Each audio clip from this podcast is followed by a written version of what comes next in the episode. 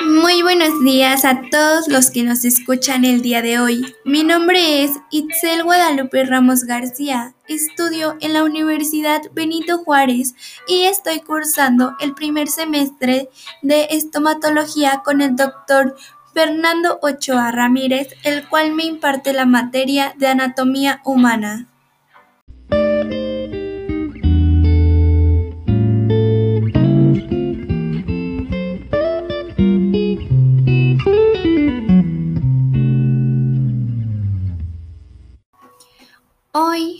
Hablaré sobre el aparato digestivo, que es el conjunto de órganos encargados del proceso de la digestión, es decir, la transformación de los alimentos para que puedan ser absorbidos y utilizados por las células del organismo. Se inicia con la cavidad bucal y se continúa con el tubo digestivo, el esófago, el estómago, el intestino delgado y el intestino grueso, además de las glándulas anexas del sistema digestivo, como las salivales mayores, el páncreas, el hígado y la vesícula biliar.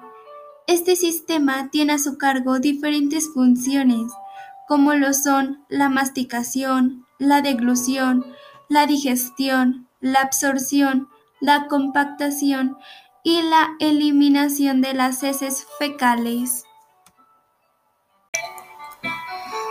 La cavidad bucal está conformada por los dientes, el paladar y la lengua.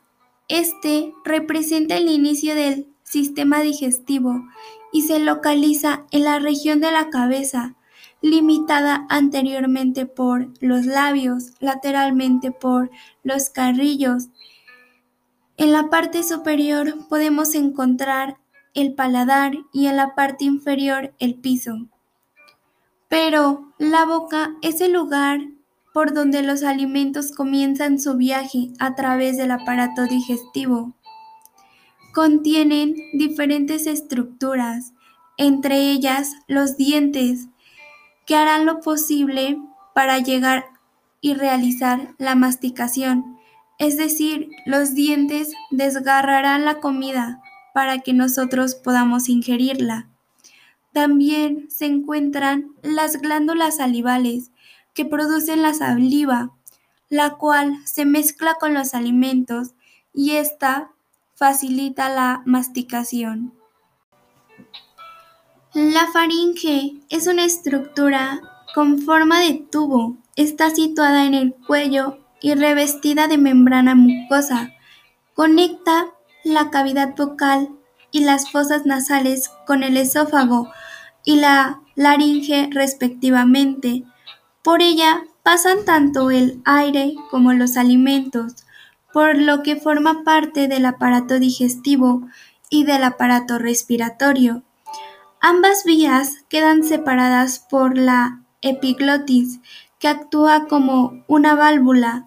En el ser humano, la faringe mide unos 13 centímetros de largo y se extiende desde la base externa del cráneo hasta la sexta o séptima vértebra cervical, por delante de la columna vertebral. El esófago es un conducto que se extiende desde la faringe hasta el estómago, de los incisivos al cardias. Se podría decir que es la porción donde el esófago continúa con el estómago el esófago comienza en el cuello, atraviesa todo el tórax y pasa por el abdomen a través del orificio esofágico del diafragma. Habitualmente es una cavidad virtual, ya que sus paredes se encuentran unidas y solo se abren cuando pasa el bolo alimenticio. El esófago alcanza a medir 25 centímetros y tiene una estructura formada por dos capas de músculos que permiten la contracción y la relajación. En sentido descendente del esófago, estas ondas reciben el nombre de movimientos peristálticos y son las que provocan el avance del alimento hacia el estómago.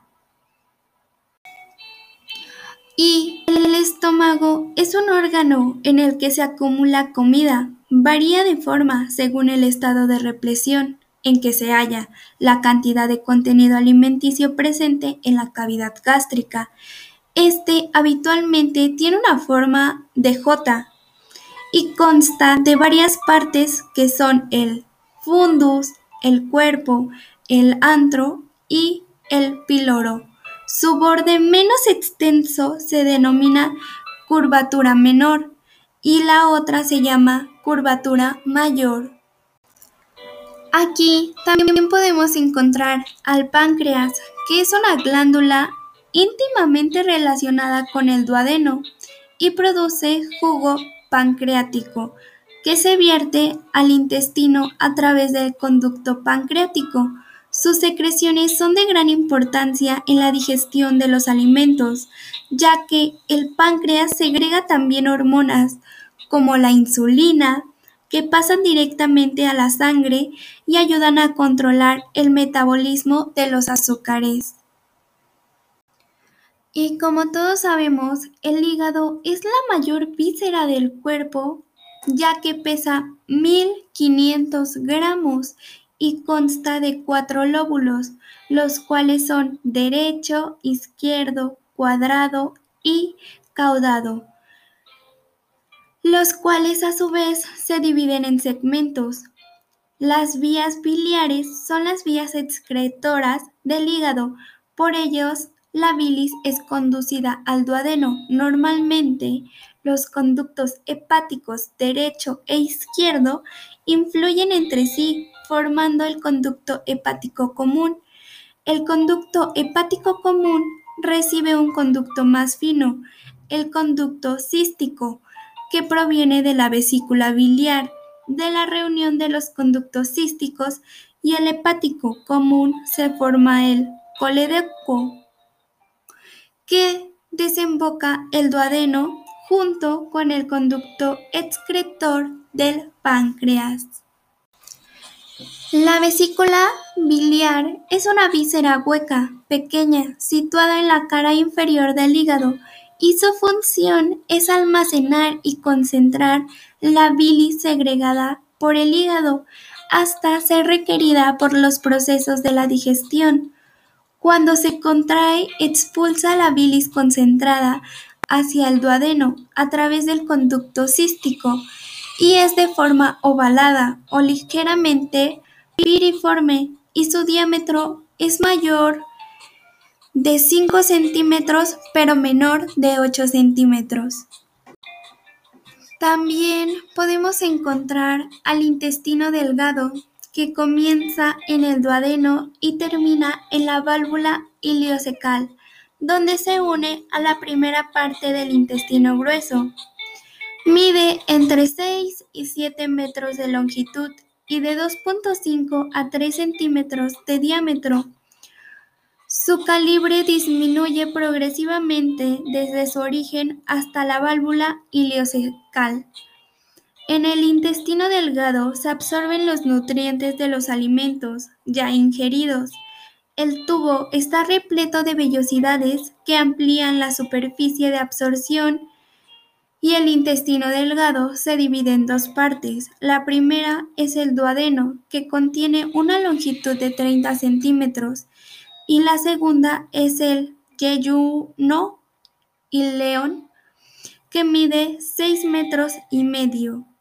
El duodeno es la primera parte del intestino delgado y mide unos 25 a 30 centímetros de longitud y es la parte del píloro que va a terminar uniéndose al yeyuno. En el duodeno se vierte una cavidad de secreciones como la bilis procedente de la vesícula biliar y el jugo pancreático procedente del páncreas. El yeyuno ileón es una parte del intestino delgado formado por el yeyuno y el ileón. En conjunto miden entre 6 y 7 metros, de los cuales las dos quintas proximales corresponden al yeyuno y los tres quintos distales al ileón. no existiendo una separación clara entre las dos porciones, se caracteriza por presentar unos extremos relativamente fijos. El primero limita con el duodeno y el segundo con la válvula iliocecal y primera porción del ciego. Su calibre disminuye lentamente, pero progresivamente en dirección al intestino grueso. El intestino delgado presenta numerosas vellosidades intestinales que aumentan la superficie de absorción intestinal de los nutrientes. El intestino grueso se inicia a partir de la válvula iliocecal en un fondo de saco denominado ciego y termina en el recto. Desde el ciego al recto describe una serie de curvas formando un marco en cuyo centro están las asas del yayuno e ileón. Su longitud es variable entre 120 y 160 centímetros y su calibre disminuye progresivamente, siendo la porción más estrecha de la región donde se une con el recto o unión recto-sigmoidea, en la que su diámetro no suele pasar los 3 centímetros, mientras que el ciego es de 6 a 7 centímetros. Este se divide en varias porciones que se denominan ciego, colon ascendente con una longitud de 15 centímetros, colon transverso con una longitud media de 50 centímetros, colon descendente con 10 centímetros de longitud, colon sigmoideo, el recto y el ano. El recto es la parte terminal del tubo digestivo y el ano es la abertura final del tracto digestivo y consta de una esfínter anal externo y otro interno que tienen la función de contraer el proceso de expulsión de las heces al exterior. Como conclusión, puedo decir que el aparato digestivo es una parte muy importante para el ser humano ya que la boca, la faringe, el esófago, el estómago, el intestino delgado, el intestino grueso, son las partes que componen el aparato digestivo y que cada una tiene una función diferente.